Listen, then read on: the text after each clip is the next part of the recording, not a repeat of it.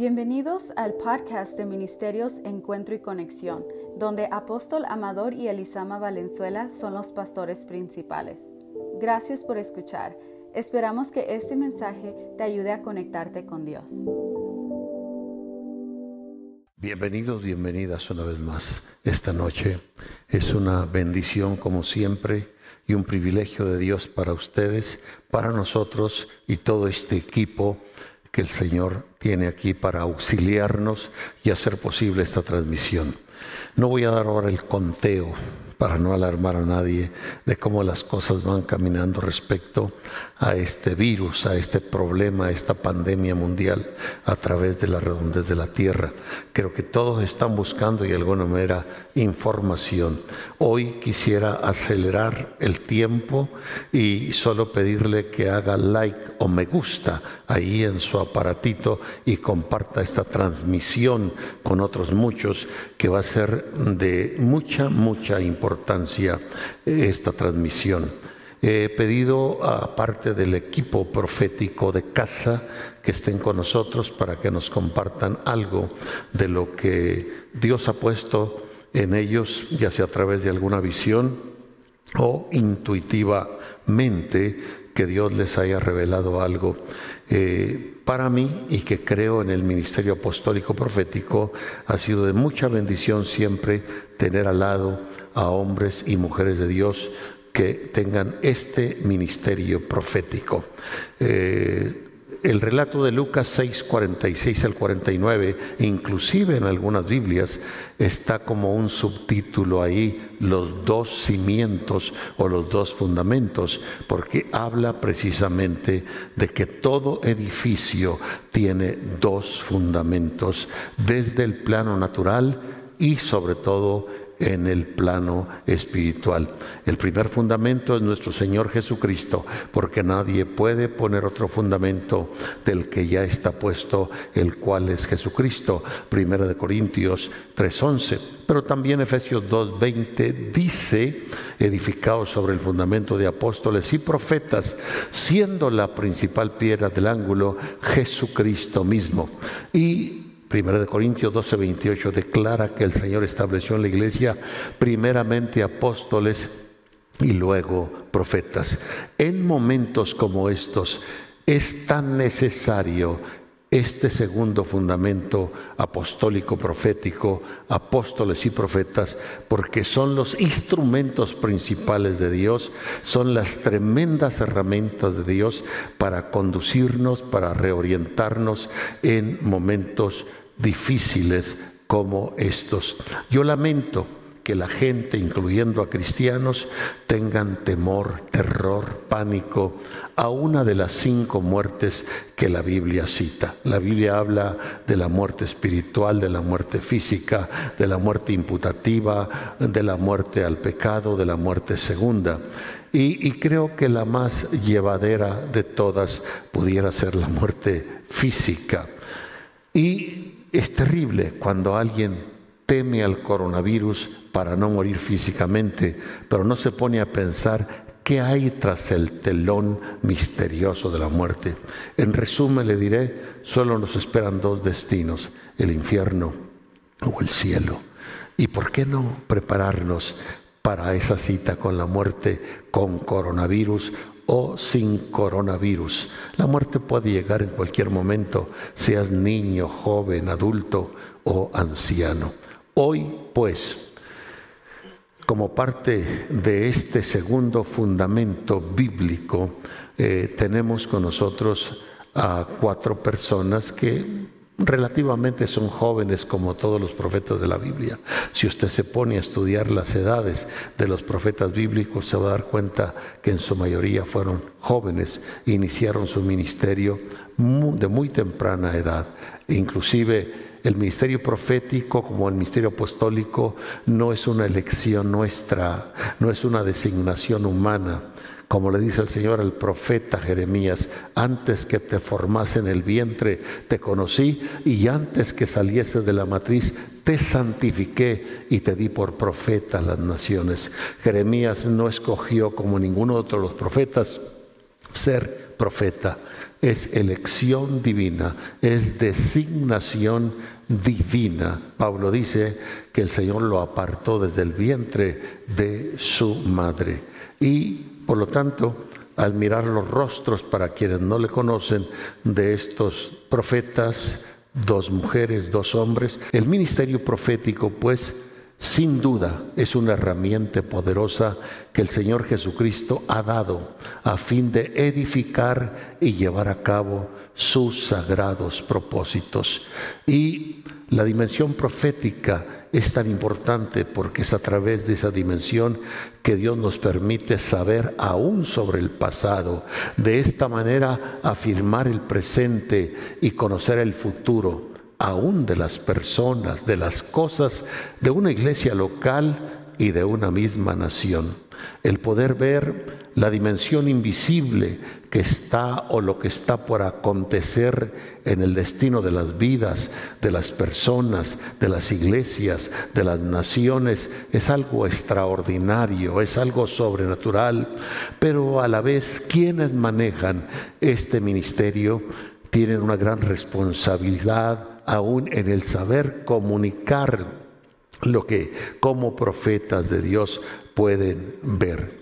Cuando el Señor Jesús estuvo sobre la tierra, Él poseía estas cinco unciones ministeriales, pero en su momento ascendió al cielo y las dejó como un regalo a la iglesia y están repartidas estas dimensiones espirituales, estas dimensiones de unción en distintos hombres y mujeres.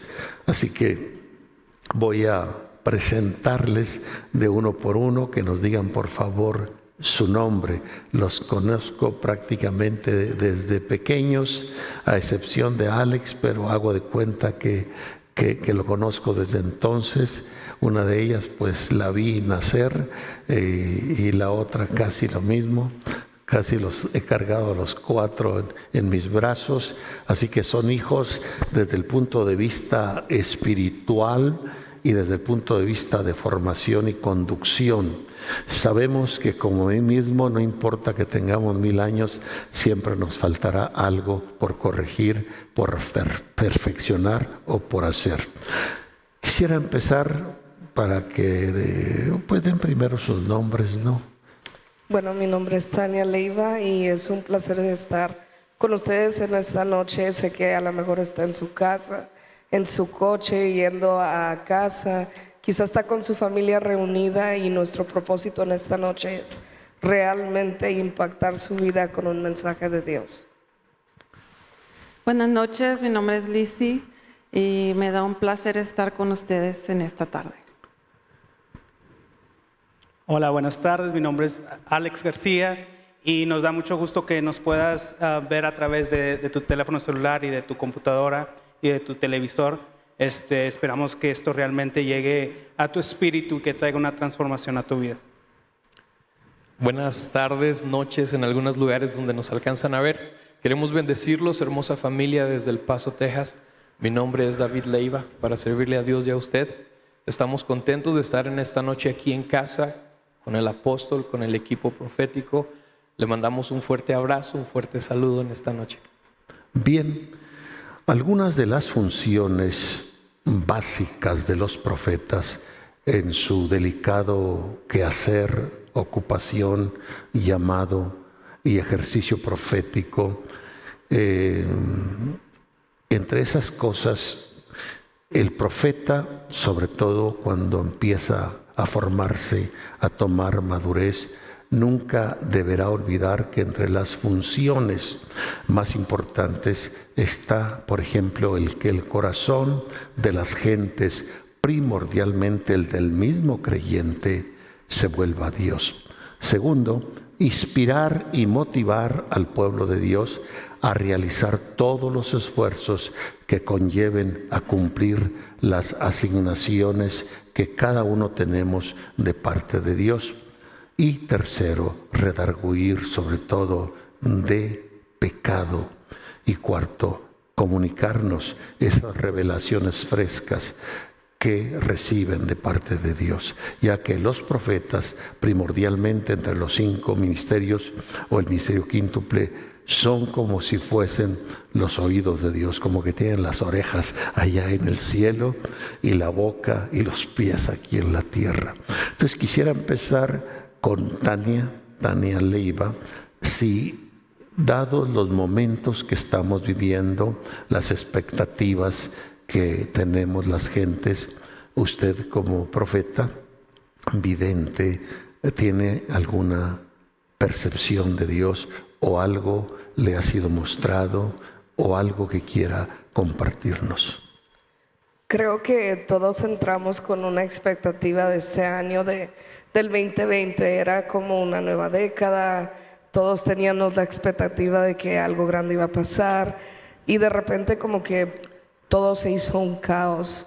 Y le compartí al equipo que hace como dos días se me venía a la mente en la noche cuarentena porque es una palabra que escuchamos mucho, pandemia, cuarentena. Y realmente me puse a meditar y dije, ok, ¿qué es una cuarentena? Y les quiero compartir un poquito de acuerdo a lo que es la palabra de Dios. Y cuarentena en sí significa 40 días. En el italiano eso es lo que significa 40 días. Ah, era usada en el Antiguo Testamento cuando estaba leyendo pasajes acerca de que una cuarentena era para separar, una cuarentena era un tiempo de limpieza, una cuarentena era un tiempo para cuidar y salvar a un remanente para que no fuera infectado, para que no fuera atrapado por algún tipo de virus, algún tipo de enfermedad. Entonces cuando yo estaba leyendo todo esto, inclusive dije, wow, 20 más 20 es 40.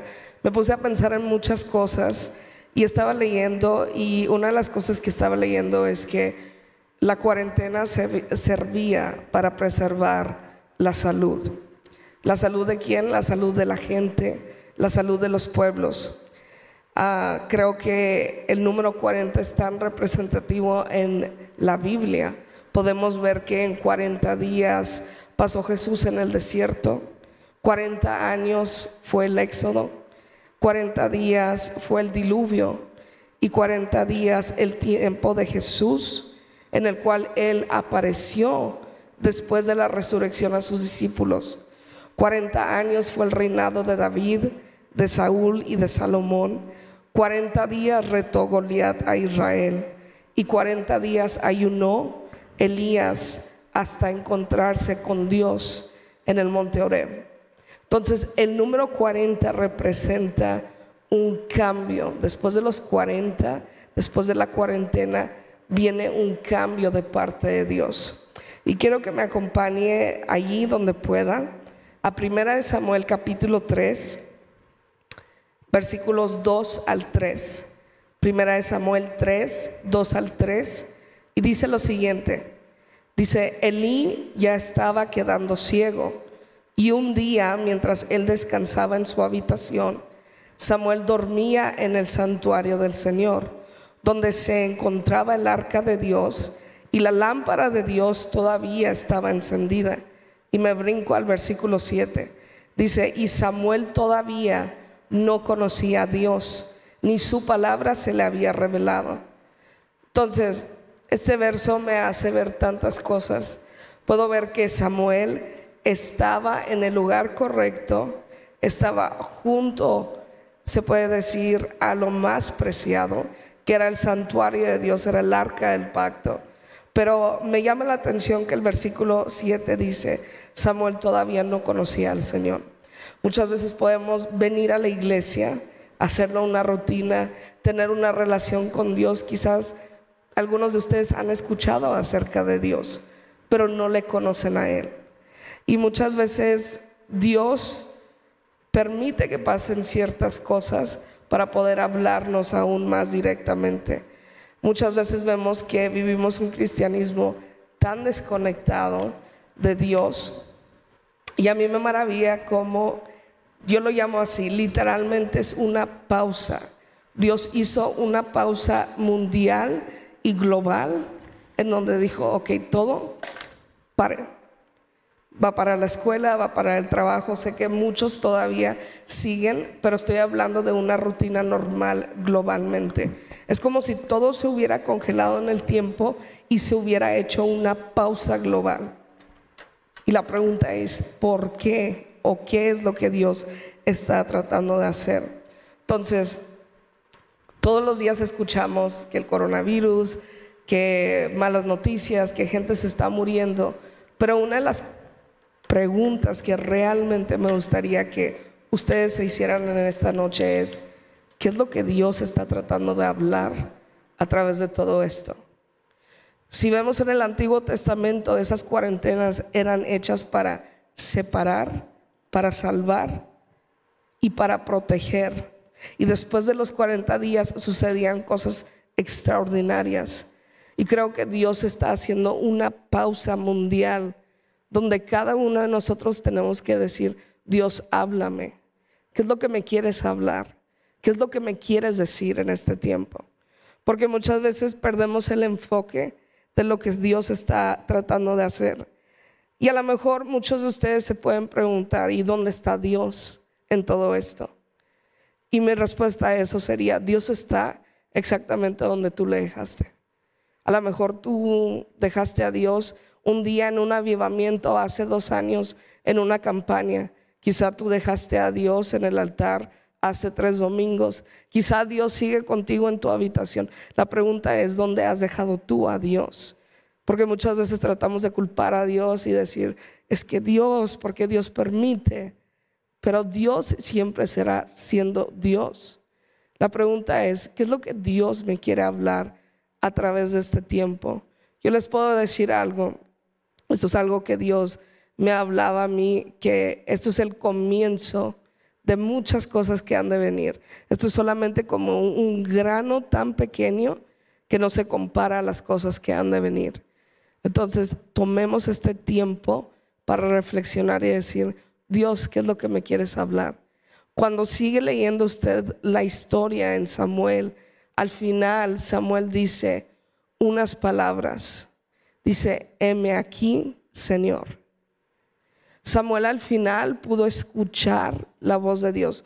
No solamente estar en el lugar correcto, con las personas correctas y hacerlo una rutina, sino realmente alcanzar a escuchar la voz de Dios y lo que Dios le quería hablar. Yo quiero que repita conmigo en esta noche las palabras que Samuel dijo. Él dijo, háblame Señor, que tu siervo escucha. La pregunta es, si Dios ha hecho una pausa global, ¿qué es lo que Dios me quiere hablar a mí en esta noche? Entonces la cuarentena es una pausa. Y aunque la palabra cuarentena implica 40 días, tiene distintas aplicaciones. A los 14 días que están siendo recluidos muchos se le llama cuarentena también. Y a la luz de la Biblia, después de las cuarentenas, de esos aislamientos, de esos tiempos que marcan una pauta, viene un cambio. Y la pregunta es, ¿qué cambio vendrá para usted? ¿Qué cambio vendrá para mí? ¿Qué está procesando Dios con su cuarentena, con mi cuarentena? ¿Qué tipo de cambios espera Dios? Sin duda que lo espera a nivel personal, a nivel familiar, a nivel congregacional, a nivel de relaciones, a nivel de apreciación de la vida, de la familia, de la relación apropiada con Él, a nivel del trato de honra, a nivel del respeto que nos debemos unos y otros. Habrá después de esta cuarentena un trato distinto en nuestra relación con Dios y con el prójimo. Quédese con eso. Excelente lo que se nos ha traído. Quiero ir a la profeta Lisi, Lisi Caudillo, si algo ha recibido, percibido de Dios o qué pudiera decirnos. Amén. Bendiciones, pueblo, familia, los que están viendo Eh, esta madrugada el Señor eh, me despertó muy temprano, que a la una de la mañana ya no me puedo dormir. Y como dijo la profeta, heme aquí, ¿qué, qué me quieres decir? Le dije al Señor. Y en eso que estaba meditando en su presencia y adorándolo un poco, comencé a tener una visión que tiene que ver con el cambio que nos habló la profeta Tania en, en, lo que va a suceder durante la cuarentena, en la pausa que el Señor ha puesto o hemos experimentado en estos días. Y se las quiero compartir con ustedes. En la visión yo veía una multitud que estaba caminando y muy uniformemente, pero estaba caminando eh, como soldados heridos tenían vendajes en su, en su cabeza, unos tenían muletas, otros tenían vendajes en diferentes eh, partes de su cuerpo. Pero después comencé a ver que todos en la visión, toda la multitud tenía una placa, una, un pedazo de madera que tenía un lazo colgado y eso estaba alrededor de su cuello y la madera estaba colgando en su espalda.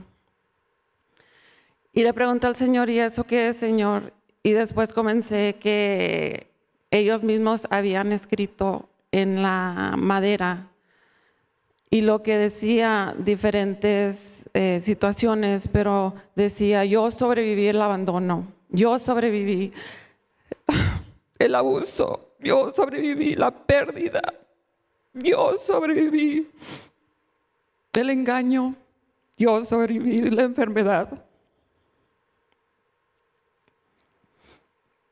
Y todos pasaron por una experiencia que habían sobrevivido. Algunos en su infancia, algunos de adolescentes, algunos de adultos que habían pasado por un trastorno emocional, físico, mental, aún financieramente.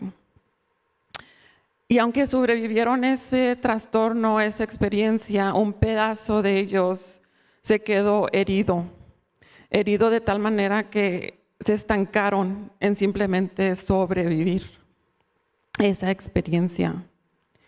Y digo estancado porque después el Señor me dijo, no es suficiente sobrevivir. Y me pregunté si el Señor dice que no es suficiente sobrevivir, quiere decir que hay más, algo más allá de simplemente sobrevivir esta cuarentena, esta enfermedad, este virus. Después me dijo, muchas de las personas o casi todo el mundo o las personas, la humanidad ve al mundo como ellos son, no como el mundo es. Porque una persona que experimentó un abandono en su corazón piensa que todos van a abandonar. Una persona que sufrió una pérdida en su corazón piensa que todos van a hacer lo mismo. Una persona que adulteró o que sufrió un engaño, piensan que todos son iguales. Y aquí el Señor me estaba diciendo que no es suficiente, no es suficiente simplemente sobrevivir. Quiero decirte en esta noche que el Señor te ve, el, Señor te conoce. Y en esta cuarentena, este retiro, este descanso, en este caos que está sucediendo. El Señor está diciendo que no nomás puedes sobrevivir. Este tiempo nos tenemos que tomar y autoexaminarte nosotros mismos y decir, ¿qué estoy cargando en mi espalda? ¿Qué me está deteniendo? ¿Y deteniendo para qué? Y el Señor me dijo, de transición a no de un sobreviviente a un conquistador. El Señor me dijo, no es suficiente sobrevivir, es necesario conquistar. Conquistar las traumas que hemos sufrido, los engaños, las enfermedades, así como Él conquistó la muerte y obtuvo esa llave del infierno. Así nosotros tenemos que ganar esa autoridad sobre el territorio que fue afectado en nuestras vidas. Como el Salmo 91, así como el apóstol nos ha incitado a, leerlo, a recitarlo, a memorizarlo. En los primeros cinco versículos nos da la clave, habitar en el Señor, que el Señor sea nuestro refugio. Y en ese refugio el Señor los liberará. Y no habrá temor ni flecha que huele de día, las flechas son las palabras que fueron lanzadas en nuestras vidas, que nos afectaron emocionalmente, espiritualmente, físicamente, mentalmente, financieramente. Les pido en esta noche que tengan un momento de honestidad y de intimidad con el Señor. Y digan, sí, yo sobreviví, pero no me quiero quedar simplemente sobreviviendo un un trastorno. Yo quiero convertirme en un conquistador. Yo quiero obtener esa autoridad para poder ayudar a otros que están, estaban en esta condición que yo estoy ahorita. Y aunque las puertas ahorita están cerradas, podemos hacer de impacto a nuestros esposos, a nuestras esposas, a nuestros hijos. En ese momento de intimidad, yo les pido que hagan un acto profético y se quiten esa madera que están colgada en su cuello. Estos tiempos no son de sobrevivientes. Estos tiempos son de conquistadores. Que el mundo vea que en estos tiempos de caos el pueblo de Dios se va a levantar y se va a salir de esta cuarentena como unos conquistadores que van a conquistar naciones. Más allá de sobrevivir. Qué interesante también la reflexión. ¿Por qué no conquistar? ¿Por qué no ser más que vencedores? No lo vamos a hacer por nosotros mismos. Tomemos las palabras del apóstol Pablo. Todo lo puedo en Cristo que me fortalece. Bien, hoy entramos con los profetas varones y tenemos a este joven. Por cierto, profeta Alex García ¿Desde qué edad sirve usted al Señor? ¿Es hijo de padres cristianos? Pues estas jóvenes sí las conocemos muy bien. Son hijos de padres cristianos, se criaron en el Evangelio. Eh, ¿cuál, ¿Cuál es su caso así en, en un minuto? Bueno, lo que yo sé es de que mis, mis bisabuelos eran cristianos, mi abuela era cristiana, entonces mi abuela siempre nos llevaba a la iglesia, este, recuerdo ir a la escuela dominical, este, aprender los cantos, pero mis padres en sí no, iban a la iglesia. Este, hubo un tiempo durante los nueve, diez años donde yo quería ir a una iglesia. Yo quería ir a una iglesia, hasta fui con mi abuela eh, paterna y ella iba a una iglesia católica porque yo sentía la necesidad de, de buscar este, un lugar donde podría encontrar a Dios. Entonces, este, con esa urgencia, este, yo le decía a mi mamá, pues llévame a una iglesia. Entonces empezamos a ir sin mis papás, mi hermana y yo a una iglesia. Este, vinieron mis hermanos, vino mi mamá, vino mi papá, y así empezaron a bautizarse ellos y empezó a bautizarse la familia. Y, gracias a Dios hemos servido al Señor desde, que nos bautizamos a los 13 años y de ahí hemos seguido este, firmes, este, dándole hacia adelante en la obra de Dios. Bien, es que regularmente los ministerios apostólicos proféticos tienen una línea desde muy temprana edad y algo muy marcado de Dios y que bueno, desde pequeño sentir la necesidad de Dios y la entrega al Señor desde los 13 años. Eh, perdón la pregunta, yo creo que esto ayuda a quienes están mirando porque debido a los tiempos Dios está despertando, activando, transicionando y posicionando el misterio profético de manera muy fuerte, pues es una necesidad en las muchas iglesias. Eh, ¿Usted recuerda alguna de las primeras experiencias que lo desconcertaron a usted mismo?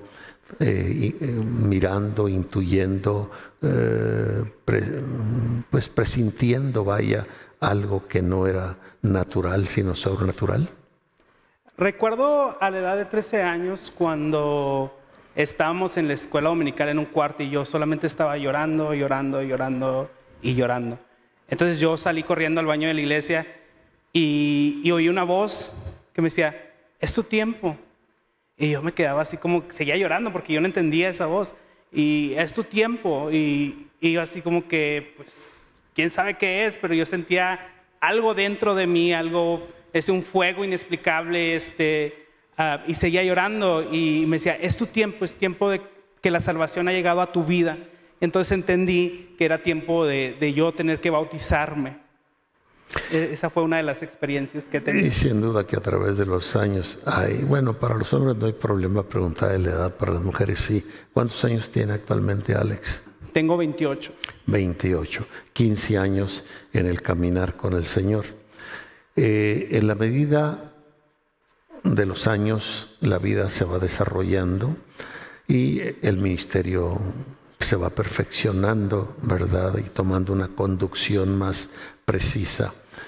En escala de 1 al 10, ¿qué tanta confianza ha tomado actualmente cuando logra escuchar o ver algo que viene de Dios?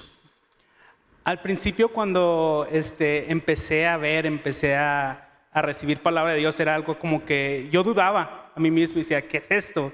No lo entendía. Entonces, eh, tenemos un año y medio aquí en el ministerio en la casa de Apóstol Amador, de nuestro Padre, y cuando venimos a este ministerio fue como que algo se desató, algo sobre, sobre mi espíritu al entrar a esta casa este, apostólica y profética, entrar en el ambiente, algo realmente cambió en mi espíritu y, mi espíritu fue receptivo al espíritu de esta casa. Este, cuando andábamos buscando una iglesia, le decía a mi, esposa, ahí no vamos a ir, le digo, ahí no vamos a ir. Pero cuando llegué a esta casa, Dios me, me, dijo y me habla y me dice, me dice, es tiempo que salgas de tu tierra y de tu parentela, porque esta es la tierra a la que yo te he traído.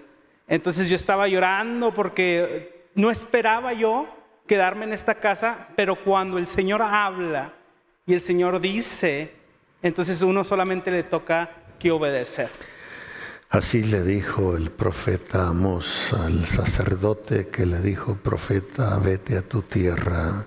Él dijo, no soy profeta ni hijo de profeta, eh, recojo higos silvestres, cuido bueyes, pero cuando el león ruge, ¿quién no temerá? Y cuando el Señor habla, ¿quién no profetizará? bueno, algo que haya venido a su espíritu de parte de Dios para nosotros en este tiempo. Nos hablaba la profeta Tania sobre un 2020 y una cuarentena, y nos hablaba la profeta Lisi sobre conquistar para entrar a, un 2020, a una visión 2020, necesitas una perfecta visión, vaya la palabra.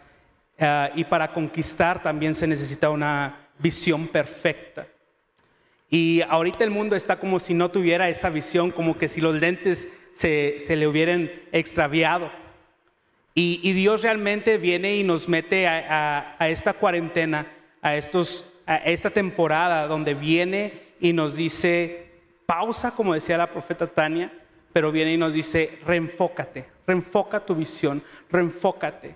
En medio de, antes de todo esto había un caos sobre la tierra y, veíamos las marchas y veíamos los gritos de, los políticos, de la gente, y, y, ahora es solamente lo que escuchamos es sobre el coronavirus.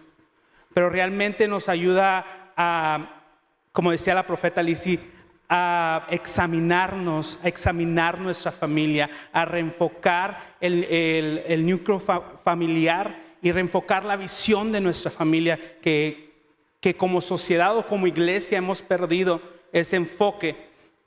Y hay dos cosas que, Dios me hablaba hoy en la madrugada, dos palabras que, el Espíritu traía a mi vida. Y hablaba, la primera palabra es devolvernos. Eh, y si ustedes estuvieron en sintonía el día de ayer, el pastor habló de esa palabra de volvernos a Dios. Y es exactamente lo que, lo que Dios está tratando de hacer en medio de todo este caos. Dios está diciendo, hey, vuélvete a mí, Vuélvete a mí porque si tú vuelves a mí, entonces yo voy a sanar tu tierra. ¿Por qué? Porque yo soy el todo, yo soy el rey, yo soy el que tiene todo bajo control.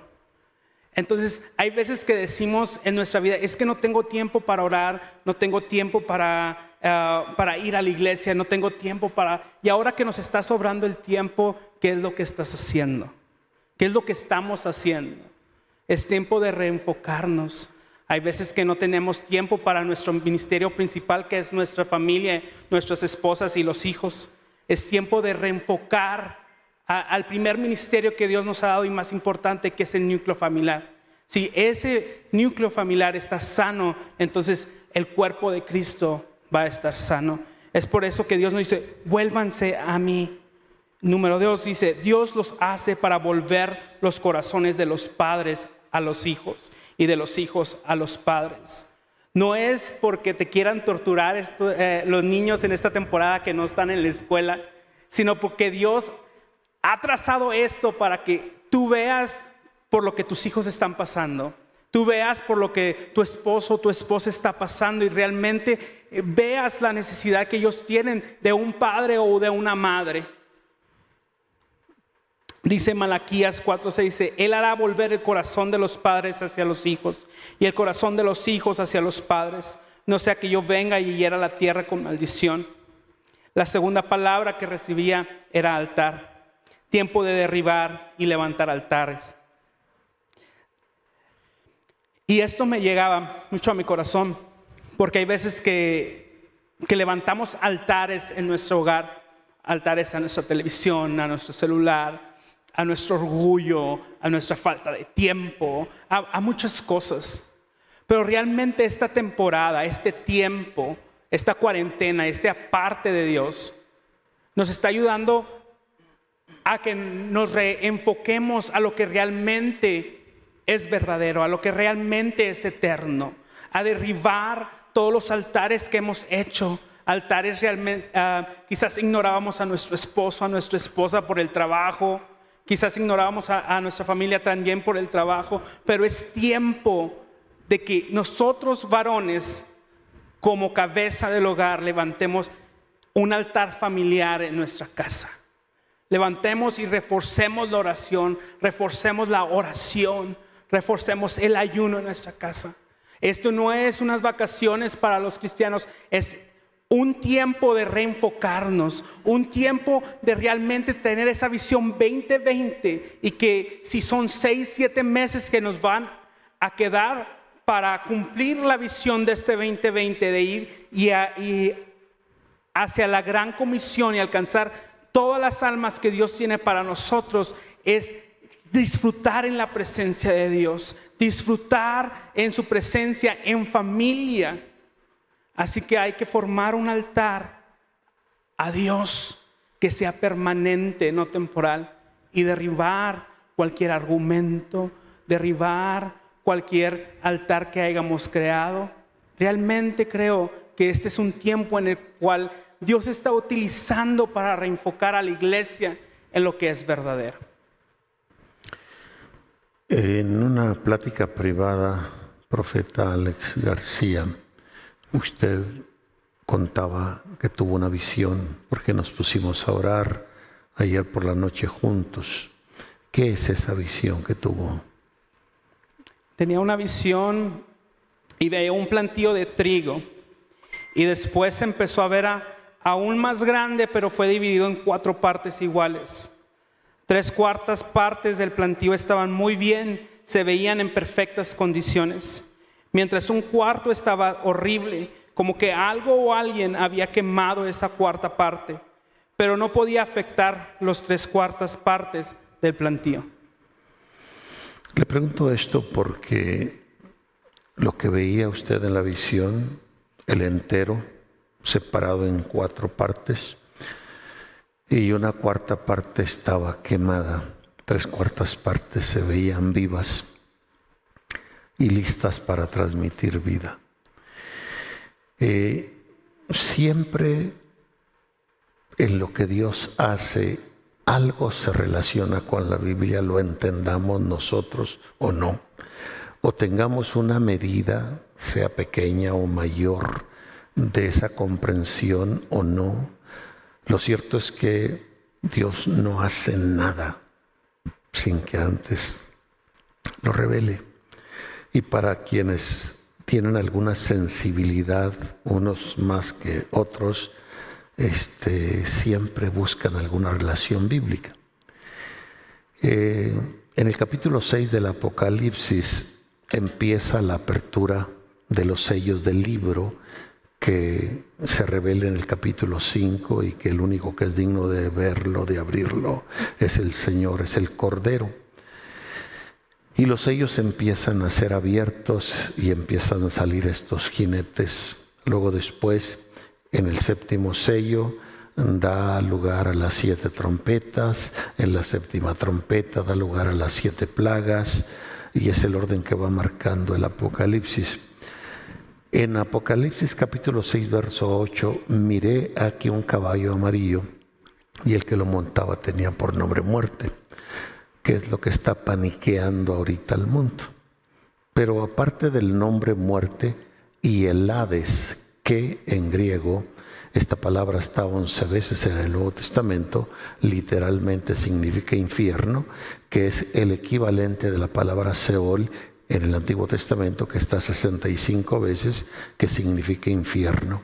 Entonces este caballo amarillo, eh, cuyo nombre es muerte e infierno. Yo quiero invitarlos a quienes nos están mirando y al mundo entero, si es que me escuchara, de que no piensen, por favor, solo en la muerte física y en el temor de un coronavirus. Lo cierto es que nos vamos a morir por razón de la edad humana físicamente, con coronavirus o sin coronavirus. Ese momento va a llegar.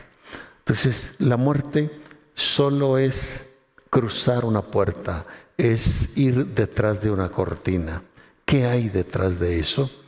El texto dice, ¿verdad? Muerte e infierno. Lo que está para quienes no conocen a Dios es el infierno. Y le fue dada precisamente a la muerte e infierno, cabalgando este caballo amarillo, potestad sobre la cuarta parte de la tierra.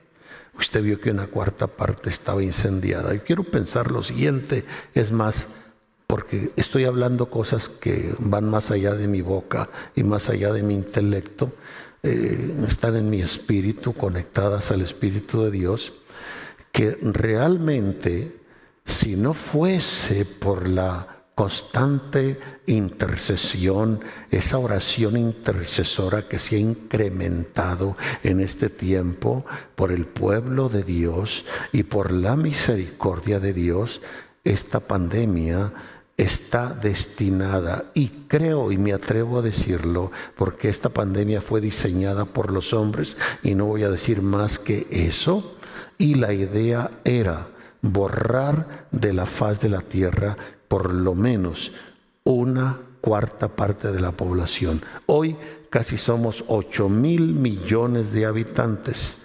Borrar por lo menos dos mil millones de habitantes. Por eso fue diseñada esta pandemia que solo a las personas mayores, ¿por qué?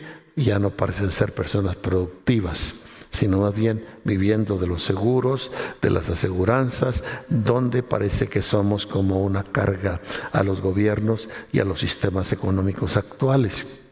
Entonces, gracias a las oraciones que sí las detenemos, realmente esta mortandad puede llegar a afectar a una cuarta parte de la población mundial.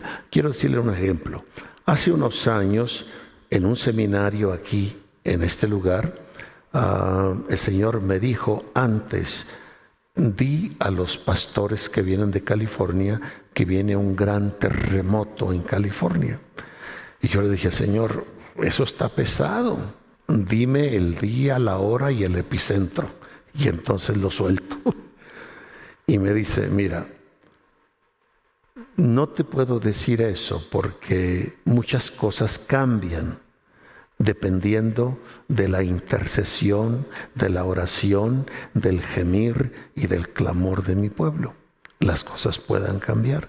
Y de ese gran terremoto puede que resulte un terremoto muy pequeño o ni suceda, porque esa es la respuesta a un pueblo que se humilla. Yo de todas maneras lo solté. Recuerdo una de las pastoras que vinieron, se llevó eso por sus niños en la escuela. Después me dijo, el día y la hora que se mencionó, yo estaba en la escuela donde están mis niños y en ese momento se sintió el terremoto. Pero le agradecí a Dios que no fue de la dimensión que pudiera haber sucedido. Entonces, es una de las razones por qué el espíritu profético Dios lo activa de sucesos futuros para que en primer lugar nos pongamos en esa función intercesora y los primeros deben ser los profetas y en la gracia de Dios eso puede llegar a ser evitado. Pero yo creo y me cae en mi espíritu esto, que esta pandemia fue diseñada con la idea, esa mentalidad diabólica de los hombres que la diseñaron, es que una cuarta parte de la población fuese quitada para talar un poco la sobrepoblación que hay ahora sobre la tierra. Dios lo permitió, siendo el Todopoderoso, porque quiere utilizar esto para hacer volver nuestros corazones a Dios. Y también su gracia no permitirá que dos mil millones de personas sean taladas. Sería horroroso eso. Bien, gracias por esto, ha sido muy importante. Tenemos al profeta David, David Leiva, que también nació en un hogar cristiano, conocía a su padre muy joven y pues hoy está aquí. Algo que haya de parte de Dios en su espíritu. Sí, buenas, buenas tardes familia.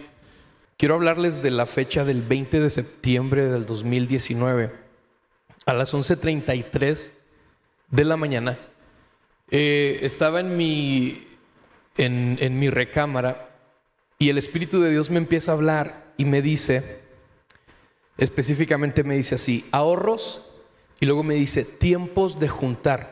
Viene un tiempo económico de oportunidades financieras, hay que prepararnos.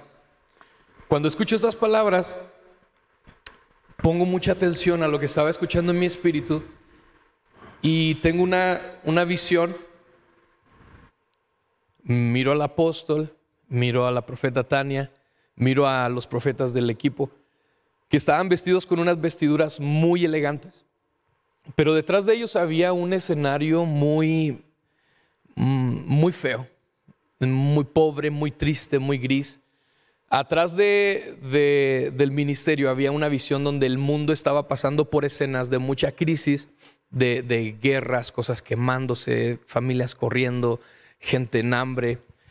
escribo la visión y cuando estaba escribiendo para comunicársela a usted, apóstol, recuerdo que mientras escribía, eh, seguía fluyendo en el espíritu otra visión acerca, y el Señor me hablaba acerca del arca, del arca, del, del arca de Noé.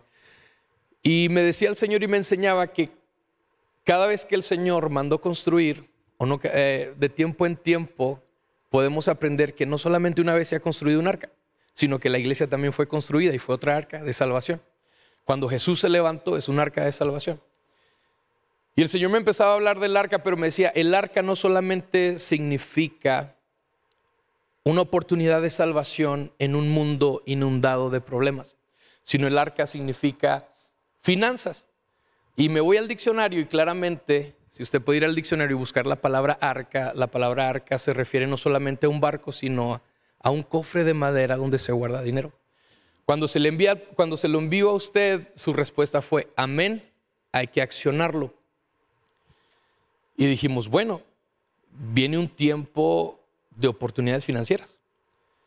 Pero si me permiten utilizar en esta noche la frase lo irónico de Dios, Utilizamos la palabra irónico no porque Dios sea irónico, sino que tenemos que usar esa palabra para nosotros poder entender algo que no está dentro de nuestra capacidad humana. Veníamos ahorita conduciendo y le digo a mi esposa, le dije, Qué irónico es Dios.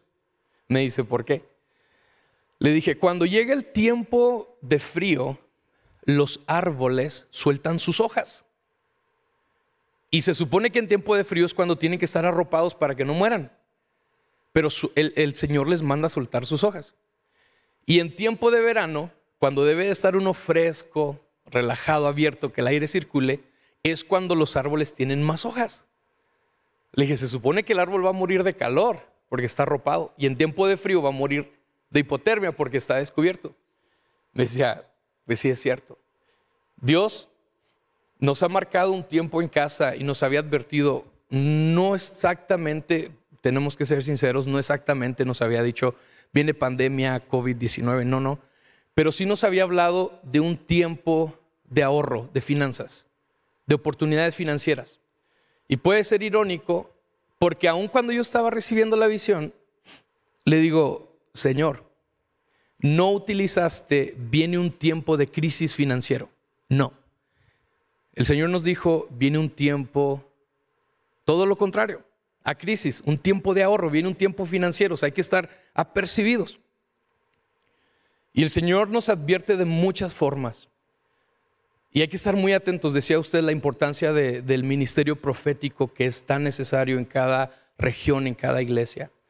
Pero en esta noche queremos hablar desde casa con, con el corazón abierto, con sinceridad y decir que si estamos ejerciendo un ministerio profético, gloria a Dios que el Señor nos ha bendecido aquí en casa con un ministerio profético, apostólico y profético a las naciones. Pero queremos motivarlos que si usted está bajo la, sagrada cobertura del ministerio del apóstol Amador Valenzuela, que usted vaya más profundo en las revelaciones de los tiempos, que nos convirtamos realmente en esas gentes como la gente de Isaacar, conocidos en los tiempos. Discernir los tiempos, no solamente en el tiempo que vivimos o en el tiempo que pasamos, los tiempos que están por venir. Necesitamos tener nuestros oídos en el cielo nuestros ojos en las alturas para ver lo que está pasando, para ver lo que va a pasar. El Señor nos advierte en su palabra que vienen tiempos y serán difíciles y estamos entrando en ello. Usted lo decía en esta semana y, lo creemos que esto es apenas un vislumbre, un pequeño destello de lo que hemos de padecer. El Señor hablaba en estos días cuando nos juntamos a platicar y ahorita antes de entrar al aire estábamos en, la, en la, sala de, reuniones y, yo empezaba a gozarme y empezaba a sentir alegría y gozo por ver y escuchar cómo es que Dios nos conecta sin estar en la misma casa, sin podernos ver ahora como antes, cómo es que Dios nos habla algo del cielo. Y yo dije, wow Dios, realmente tú nos estás hablando. Quiero también llamarles, hacerles un llamado a aquella gente la palabra de Dios habla en Lucas 10, 19. Les dice a los cristianos, he aquí os doy potestad de hollar serpientes y escorpiones y sobre toda fuerza del enemigo y nada os dañará. Esa es una verdad 100%. Aparte de que es bíblico, el Espíritu Santo de Dios, todo lo creemos, todos los cristianos lo proclamamos, lo promulgamos, lo presumimos, que el Señor nos ha dado autoridad y potestad pero permítame llegar al punto en esta noche.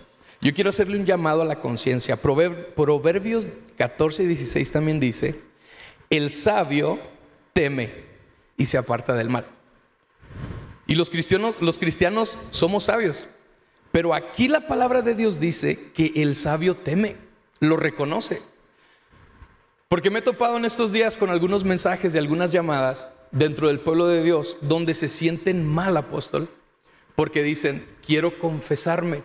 Y yo esperando un pecado, Dios mío, algo fuerte y serio. Y, le, decía, amén, ¿le puedo servir en algo? Me decía, es que tengo mucho miedo. Y soy apóstol, tengo mucho miedo y soy profeta de las naciones. Tengo mucho miedo, soy un pastor de, tanta congregación. Soy un evangelista que viaja, pero tengo miedo. Decía, decía, decía el, este hombre que salió en YouTube, tengo miedo. Yo le decía, pero ¿cuál es el problema? La palabra del Señor me dice que el sabio teme, pero cuando el sabio teme, dice que se aparta del mal. A lo contrario dice, pero el necio, escuche bien, el necio es arrogante y descuidado. Y hablábamos de un punto de vista y la profeta Lisi lo decía, decía, los jóvenes en las nuevas generaciones, en esta nueva generación, y, y ya ha salido por ahí en algunos noticieros donde les entrevistan y les dicen, ¿tienes miedo del COVID-19? Y dicen los jóvenes, ese no es mi problema. Ese es el problema para los ancianos o para los niños muy pequeños. Yo soy joven. Tenemos que tener cuidado como iglesia, tenemos que tener cuidado, aunque somos iglesias fuertes, maduras dentro de lo espiritual, conocemos la palabra de Dios, conocemos que las armas de nuestra milicia no son carnales. Entendemos todo eso, pero hay que ser precavidos. Usted lo decía en estos días, lo decía que tenemos que hacer caso a las autoridades. Dios está marcando algo y quiero cerrar con este texto. Dice, anda pueblo mío, Isaías 26, 20 dice, anda pueblo mío, entra en tus aposentos, cierra tras ti tus puertas, escóndete un poquito por un momento en tanto que pasa la indignación. Y el 21 termina diciendo, porque he aquí que Jehová sale de su lugar para castigar al morador de la tierra por su maldad contra él. Y la tierra descubrirá la sangre derramada sobre ella y no encubrirá ya más a sus muertos. Amén. La unción pudre el yugo. Isaías 10:27. Y esa unción que pudre el yugo viene a través de los maestros en la iglesia porque ellos tienen la unción de podrir el yugo de la ignorancia. La unción que pudre el yugo viene a través de los pastores, porque ellos tienen la unción para pudrir el yugo de la soledad. La unción pudre el yugo a través del evangelista, porque ellos tienen la unción para pudrir el yugo del pecado. La unción pudre el yugo a través de los profetas, porque ellos tienen la unción para pudrir el yugo de la confusión. La unción pudre el yugo a través de los apóstoles, porque ellos tienen la unción para pudrir los yugos de los sistemas creados por el hombre. Y cuando el ministerio quíntuple, la mano de Dios empieza a funcionar en la iglesia local, afecta el territorio, se activa el pueblo y la ciudad. Esta es la designación que Dios nos ha dado, pueblo de Dios. Levantémonos confiados. Y la reflexión, como se ha hecho, las dos palabras que quizás son claves y más escuchan, no propiamente que sean claves, pero que más han llamado la atención, es coronavirus y cuarentena. Si hemos de escapar del coronavirus, no estamos escapando de la muerte. Ella llegará en su momento preparémonos para el encuentro con nuestro Dios y para decidir a dónde vamos después de ese telón misterioso de la muerte. Por otro lado, la cuarentena implica un cambio. ¿Qué cambios está haciendo usted? ¿Qué cambios vendrán después de la cuarentena? ¿Qué cambios habrá en su persona? ¿Qué cambios habrá en su familia? ¿Qué cambios habrá en las congregaciones? ¿Qué cambios habrá en nuestras relaciones con Dios y con nuestra familia y nuestros semejantes? ¿Habremos creado una cultura de honra y de respeto? Habremos de conducirnos después con un trato distinto y una relación diferente y más íntima y personal con Dios ¿Viviremos realmente amando al prójimo? Yo le invito a que oremos antes de despedir. Amado Señor, gracias por estos momentos, gracias por este tiempo. Bendecimos las naciones, bendecimos el mundo, bendecimos en especial a tu pueblo para que seamos movidos de manera poderosa y sobrenatural a llevar tu mensaje de esperanza, de salvación y sanidad al mundo. Bendecimos a los que sufren, a los que en este momento ya han sido afectados y están en sufrimiento respiratorio. Debe ser terrible estar asfixiándose, ahogándose por falta de oxígeno bendícelos. Que tu gracia esté allí para bendecirlos, para traerles alivio y socorro en el nombre del Señor Jesucristo. Bendecimos cada congregación que está bajo este sagrado ministerio y todas las demás congregaciones, Señor, que tú has levantado como parte de tu reino disperso en las naciones. Bendecimos, bendecimos cada familia que constituye, Señor, cada ciudad, cada región, cada entidad, cada nación. Que tu favor se extienda para bien y para salud en el nombre del Señor Jesucristo. Vamos a despedirnos recitando el Salmo 91 en el nombre del Señor Jesucristo. Este salmo es el salmo que motiva, que despierta, que recuerda nuestra confianza, nuestra esperanza, nuestra seguridad en el Señor. El que habita al abrigo del Altísimo morará bajo la sombra del Omnipotente. Teré yo al Señor esperanza mía y castillo mío, mi Dios, en ti confiaré. Tú me librarás del lazo del cazador y de la peste destructora. Con tus plumas me cubrirás y debajo de tus alas yo estaré seguro. Escudo y adarga es tu verdad. No tendré temor de espanto nocturno, ni de saeta que vuele de día, ni de pestilencia que en la oscuridad, ni de mortandad que en medio del día destruya. Caerán a tu lado mil y diez mil a tu diestra, mas a ti no llegará. Ciertamente con tus ojos mirarás y verás la recompensa de los impíos, porque tú has puesto en el Señor, que es tu esperanza, al Altísimo por tu habitación. No te sobrevendrá mal ni plaga tocará tu morada, pues que a sus ángeles mandará cerca de ti que te guarden en todos tus caminos. En las manos te llevarán porque tu pie no tropiece en piedra. Sobre el león y el basilisco pisarás, hollarás al cachorro de león y al dragón por cuanto en mí has puesto tu voluntad, yo también te libraré. Te pondré en alto por cuanto has conocido mi nombre. Me invocarás y yo te responderé. Contigo estaré yo en la angustia. Te libraré y te glorificaré. Te saciaré de larga vida y te mostraré mi salvación.